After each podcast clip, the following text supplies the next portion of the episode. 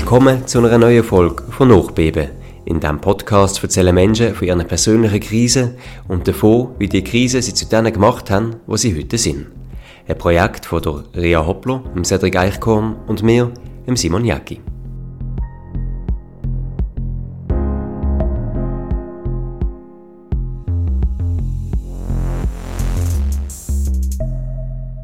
In dieser Folge hören wir die Geschichte von der Miriam Indermauer. Eine Frau, Anfang 50, eine erfolgreiche Unternehmerin aus dem Schweizer Mittelland. Sie hat eigentlich immer gedacht, sie habe ihr Leben im Griff. Bis die Ärzte festgestellt haben, dass ihr Mann an Krebs erkrankt ist. In dieser Folge erzählt sie von dieser für sie sehr schwierigen Zeit und davon, wie die Erkrankung von ihrem Mann sie weitergebracht und zu dieser Frau gemacht hat, was sie heute ist.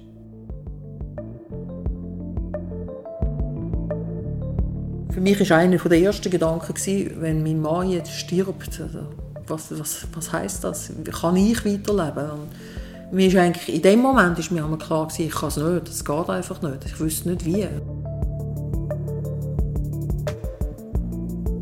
Es war Dienstag, wo wir miteinander zu dem Arzttermin gegangen sind, äh, wo ich meinen Mann auch begleitet habe, weil äh, wir das Gefühl hatten, ja, schnell schauen, was das ist wenn wir beide hören, dann wissen wir auch wirklich alles, was der Arzt gesagt hat. Und es war eben ein ganz normaler Wochentag. Wir sind am Morgen aufgestanden und sind relativ entspannt, gewesen, weil wir das Gefühl hatten, ja, jetzt kommen wir zum Arzt und der erzählt uns dann einfach mal, was wir machen müssen gegen das Sodbrennen, ob wir irgendwie Ernährung umstellen müssten, was auch immer. Wo wir dann dort waren, sind wir sehr schnell dran gekommen, eine Untersuchung ist gemacht worden, ich habe so lange im Wartezimmer gewartet. Gehabt.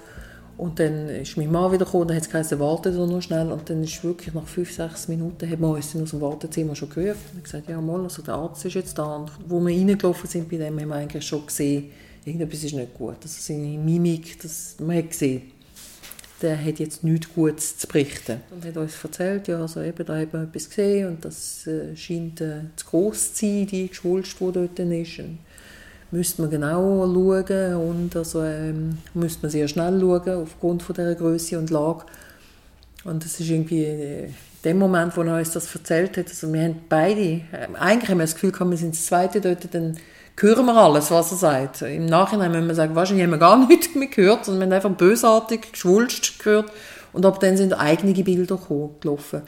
Und wir sind wirklich, wir sind heimgegangen an dem Tag dann sprachlos, was für uns sehr unüblich ist, ist ins Auto gestiegen, heimgefahren, eine halbe Stunde später daheim angekommen und jeder hat sich dann irgendwo in ein Zimmer verzogen und selber versucht, mit dem jetzt klarzukommen, was wir dort gehört haben. Also, der Tag hat eigentlich so von Sonnigkeit am Morgen zu äh, am 11 Uhr äh, tiefe, dunkle Wolken und Gewitterwarnung, Sturmwarnung, alles ist dann etwa da gewesen wie man sich das dann vorstellen könnte, dass man das Gefühl hat, also jetzt, jetzt ist fertig lustig. Also, was jetzt?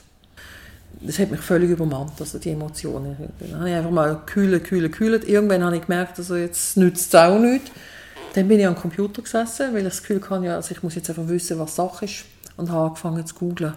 Und äh, das ist wahrscheinlich die allerschlechteste Idee, die ich hatte, weil alles, was ich gegoogelt habe in diesem Bereich, ist sehr negativ gewesen. Also, für mich war einer der ersten Gedanken, gewesen, wenn mein Mann jetzt stirbt, also, was, was, was heisst das? Kann ich weiterleben? Und mir ist eigentlich, in dem Moment ist mir klar gewesen, ich kann es nicht, es geht einfach nicht. Ich wüsste nicht wie. Also, ich bin so abhängig von ihm, oder wir sind sehr symbiotisch unterwegs das würde wie nicht funktionieren, wenn man jetzt plötzlich alleine auf sich gestellt wird. Das war in meinem ganzen Leben nie, gewesen, weil ich so lange mit ihm zusammen bin. Wir sind so zurückgekommen, denn das Kind Gott sei Dank noch in der Schule oder irgendwo unterwegs war. Es war noch niemand da. Gewesen. Also die haben den ersten Moment mal nicht miterlebt. Sind dann aber heimgekommen nach der Schule irgendwo. Ähm, sind an meinem Mann vorbei und dort äh, haben sie es mehr oder weniger wahrgenommen, da ist jetzt halt irgendwie der Liste irgendetwas. Also das ist noch nicht wirklich so bewusst gewesen, dass da etwas nicht gut ist. Und dann sind sie aber bei mir irgendwo vorbeigekommen und haben gesehen, Mutter, heulen sie elend, was läuft? Was ist mit ihr jetzt los irgendwo? Und haben schon gefragt. Und wenn, wenn meine Söhne dort gefragt haben, in dem Moment, habe ich, das ist mehr so ein Schluchzen als Antwort gewesen, als irgendetwas, was ich hätte sagen können. Sie haben einfach gesagt, Papi geht es nicht gut, Papi ist krank, ich weiß auch nicht. Wir sind dann zehn Tage später schon völlig in Behandlung gewesen. Also es ist schon, schon alles abgeklärt gewesen. weil man uns auch gesagt hat, der Tumor ist schon extrem weit vorgeschritten und das macht es natürlich schwieriger, dann müsste man schnell handeln. Und die Leute im Spital sind, die sind super gewesen, also die haben sich wirklich auch eingesetzt, haben versucht zu erklären, so viel sie haben können wieder, teilweise eben auch nicht, weil sie sich halt auch nicht irgendwie auf irgendetwas fest haben einlassen wollen. Aber die haben sehr schnell dann Hilfe angeboten, aber immer ausgerichtet auf meinen Mann. Also es ist ganz klar gewesen, dass man eben hat schauen müssen, der Patient, der hat das Problem, dem nehmen wir jetzt Blut und die werden nachher analysieren. Dem seine Krankheit kommt dann irgendwie als Cancer Board. Es ist uns dann auch immer mal wieder erklärt worden. Also das haben, sie, das haben sie wirklich gut gemacht, dass man auch gewusst hat, ja okay, jetzt haben sie das und das alles genommen für Laborwert irgendwo und das wird dann besprochen und dann hat man uns erklärt, so ein Spital hat ein Cancer Board, wo dann jene Spezialisten miteinander sitzen und den Fall besprechen. Also man hat wie gemerkt, wir sind fachlich am richtigen Ort und gut aufgehoben, aber all das Fachliche hat immer nur der Patient betroffen. Also Familienumfeld, das ist nicht wirklich ein Thema gewesen. Ich glaube, das kann ein Spital schlicht auch nicht auch noch abdecken. Dann. Wobei vielleicht wäre es hilfreich, wenn ein Spital einem dann eben eher sagen würde, ja, ihr könnt auch noch Hilfe holen. Da gibt es jemanden. Mein Mann hat mir dazu mal gesagt, wenn sie psychologische Hilfe brauchen, wir dann da noch jemanden im Spital. Aber das war wirklich nur das Angebot für den Patienten dort. Im, Im, Freundeskreis habe ich gemerkt, da ist jeder überfordert. Das, all die Leute haben auch nicht gewusst, was machen. Und es gibt eigentlich kein Wort, das wirklich helfen. Weil wenn sie jemandem in einer Situation sagen, ja, es kommt schon gut, das, das kommt falsch an. Oder? Da denkt man, du hast keine Ahnung davon, was abgeht. Wie kann das gut kommen? Wie kannst du das wissen? Man sagt ja immer, man lernt seine Freunde in Notsituationen kennen. Ist uns auch passiert und es gibt Freunde, die sind immer noch da und es gibt welche, die sind dann halt nicht mehr da. Weil entweder haben sie dann wirklich völlig falsch reagiert oder haben einfach auch nicht anders reagieren können nicht gewusst wie. Also, ich glaube, das ist noch häufig und das belastet dann noch zusätzlich, oder? dass wirklich das gesamte Umfeld sich verändert. Wo man voran immer irgendwie Stabilität hatte, ist plötzlich alles so neu gemischt werden. Und man muss sich überall neu orientieren. Also man muss schauen, wie geht es jetzt dem Partner mit der Krankheit, wie geht das weiter. Man muss sich aber auch selber fragen, und wie geht es bei mir weiter und mit meiner Familie weiter und was passiert um uns herum, was passiert im Geschäft, wie geht das dort weiter. Also es sind so ganz viele einzelne Puzzleteile, wo man dann einfach das Gefühl hat, ja, das Puzzle, das ist mal zusammengesetzt jetzt hat es einer genommen, die Schachtel genommen, geschüttelt und einfach wieder auf den Tisch gelegt. Und jetzt können wir von vorne anfangen. Ich war dann irgendwann Jahreskontrolle beim Gynäkologen und der hat mich irgendwie gefragt, wie geht's? Und in dem Moment, einmal, wenn man mich gefragt hat, wie geht's, sind meine Tränen meistens schon ganz vorne gestanden. Der hat gefragt, wie geht's? Und ich habe dann gefunden, ja, nicht, nicht optimal im Moment. Und er hat mir dann gesagt, ja, aber holen Sie sich doch Hilfe. Und ich habe gefunden, ja, wo denn, oder? Und er hat mir dann gesagt, ja, also ich, ich wüsste da jemanden, das, äh, das ist eine Psychologin, die auf Onkologie spezialisiert ist. Die kann Ihnen wirklich erzählen, um was es geht. Und da habe ich gefunden, ja, das könnt ihr mal probieren. Und habe ihr dann ein Mail geschrieben, die Situation ganz kurz erklärt und gesagt, eben da, und jetzt, jetzt brauche ich Hilfe.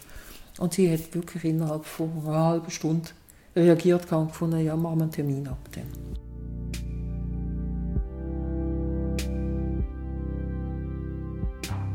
Das war sehr hilfreich, das hat wirklich auch funktioniert, weil die, die Therapeutin hat dann eben einfach die richtigen Fragen gestellt. Und ich glaube, das ist eben das, was am allermeisten hilft, wenn sie selber nicht mehr weiter wissen.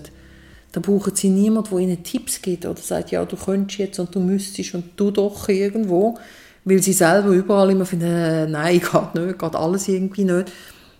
Da brauchen sie irgendjemanden, wo sie selber zum Denken so weit anregt, dass sie sich selber sagen, äh, ich müsste jetzt das oder das machen. Und das ist fantastisch gewesen dort, dass ich wirklich jemanden kam, der mir zugelassen hat, absolut wertfrei. Also auch wenn ich gesagt habe, mir geht es jetzt nicht gut, ich will jetzt einmal, dass ich mal über mich reden kann. Das hätte ich sonst nie gemacht, weil eben, sie sagen nicht in, in ihrem Umfeld, ha, mein Mann hat Krebs, aber mir geht es im Fall jetzt nicht gut. Ich muss mich jetzt irgendwie wieder fassen können. Und dort sagt man, ja, mein Mann ist das Problem und ich versuche meinem Mann zu helfen. Und natürlich, das ist einfach das Zentrum vor allem jetzt. Und das ist auch so und das ist auch richtig so. Aber gleichzeitig können sie dem Zentrum gar nicht helfen, wenn sie selber nicht auch irgendwo zentriert sind. Also, das habe ich dann eben geschnallt, dass es mir besser gehen muss, damit ich ihm helfen kann. Innerhalb von dieser ersten Woche, wo wir dann wirklich im Spital bei Spezialisten waren, haben wir schon gewusst, es ist ein bösartiger Tumor. Das hat man uns dort schon gesagt.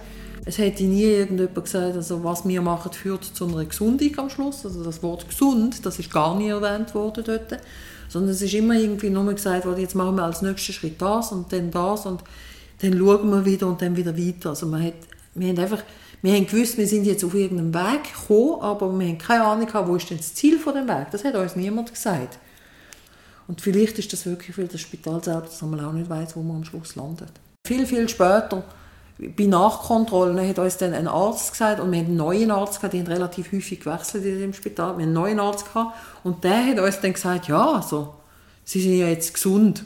Und mein Mann und ich haben uns beide völlig blöd angeschaut und gedacht, was, gesund? Wie, wie sind gesund? Wie sind gesund? Und haben dann dem Arzt gesagt, ja, wie meinen Sie das jetzt mit gesund? Und der hat gesagt, ja, Sie sind ja geheilt, oder? Und wir haben gefunden, Entschuldigung, das ist das allererste Mal, dass wir geheilt und gesund gehören in dem Spital. Es hat immer geheißen, man muss das noch und jetzt noch das noch und jetzt sind alle die Chemos sind durch und die Operation ist durch. Aber es hat nie jemand gesagt, sie sind gesund. Das ist wirklich das erste Mal, wo jemand gesagt hat, sie sind gesund. Das Wort, das, das macht so viel aus, wenn einem das dann plötzlich gesagt wird, dass man wie sagen kann, jetzt endlich ist es so. Durch die Erfahrung, die wir da gemacht haben, ist für mich und meinen Mann das Leben anders geworden irgendwo. Also, während der Krankheit habe ich einfach mal versucht, den Kopf über Wasser zu halten. Wo das dann durch war und man irgendwann eben gehört hat, gesund, aha, okay, alles gut, jetzt können wir mal wieder tief durchschnaufen, dann habe ich wirklich angefangen, anders zu schwimmen. Also, ich war voran jemand, der für andere geschwommen ist immer und geschaut hat, was, wer braucht jetzt noch was, wem kann ich noch helfen. Irgendwo so. Das ist wahrscheinlich das typisch weibliche Helfersyndrom, das man immer hat, das Gefühl hat, ich bin überall verantwortlich für alle und alles. Früher hatte ich immer das Gefühl, ich muss jede Emotion aufnehmen und das irgendwie dann spiegeln und schauen, wie es weitergeht. Heute laufe ich tatsächlich ein bisschen egoistischer durchs Leben und finde auch, ja, also gewisse Sachen, das, das sehe ich zwar, dass da jemand ein Problem damit hat, aber es ist nicht mein Problem. Nicht einmal an dem, wenn ich es vielleicht auslöse. Also ich bin Direktor geworden, nicht unbedingt äh, zur grossen Freude von meinem Umfeld. Also in dieser Therapie, in dieser ganzen Geschichte habe ich eben gelernt, mehr sich selber zu schauen. Das ist auch etwas, wo ich früher immer gelacht habe und gesagt habe, ja, Frauen ab 50, die müssen sich selber schauen jetzt alle mal. Es ist ja, so eine Plattitüde irgendwo. Mittlerweile laufe ich genau gleich um und finde auch, jawohl, man muss sich selber schauen. Auch in unserer Beziehung hat es ein bisschen Änderungen gegeben mein Mann widerspricht mir. Also effektiv ist mein Mann während der ganzen Krankheit ist er manchmal ungeduldig und manchmal wirklich auch aggressiv geworden, weil ihm wahrscheinlich irgendetwas weh gemacht hat oder er eben vielleicht auch verzweifelt war und das wie nicht äußern können, weil er emotional eben nicht, nicht so auf dieser Seite ist, dass alles immer gerade rausplaudert. Und ich habe dann immer gedacht, ja gut, wenn dann alles durch ist, dann wird das auch. Ist nicht so. Also mein Mann hat tatsächlich lebt er manchmal Sachen unberechenbarer, intensiver aus plötzlich, wo man dann auch sagt, was ist jetzt wieder passiert? Also regt sich für Kleinigkeiten auf. Wir diskutieren auch mehr und wir haben wahrscheinlich in den letzten zwei Jahren mehr gestritten als in den 20 Jahren voran. Also eigentlich ist so die, die gesamte emotionale Komponente ist für uns extrem wichtiger geworden. Dass man wie sagt, ja, das Leben geniessen, jeden Atemzug davon sich immer auch bewusst sein, es kann fertig sein. Und dann eigentlich haben wir, mein Mann und ich jetzt gesagt, wir möchten so leben, dass wir, wenn wir merken, ups, in einer Woche werden wir unter der Erde liegen, dass wir dann nicht rumlaufen oder sitzen und sagen, oh, hätte ich doch nur alles Mögliche gemacht. Wir machen es jetzt einfach. Mein Mann macht mehr Ferien. Ich habe mich ausgeklinkt jetzt, ich bin ein Jahr jetzt im Ausland, mehr oder weniger. Ich komme noch kurz in die Schweiz, aber das ist eigentlich wirklich wie weg. Das ist eine schwierige Situation, weil meine Familie mehrheitlich da ist. Also mein Mann ist trotzdem da. Aber er nimmt sich jetzt eben auch die Freiheit, dass er sagt, dann komme ich auch wieder eine Woche, zwei zu dir, damit wir uns wieder sehen.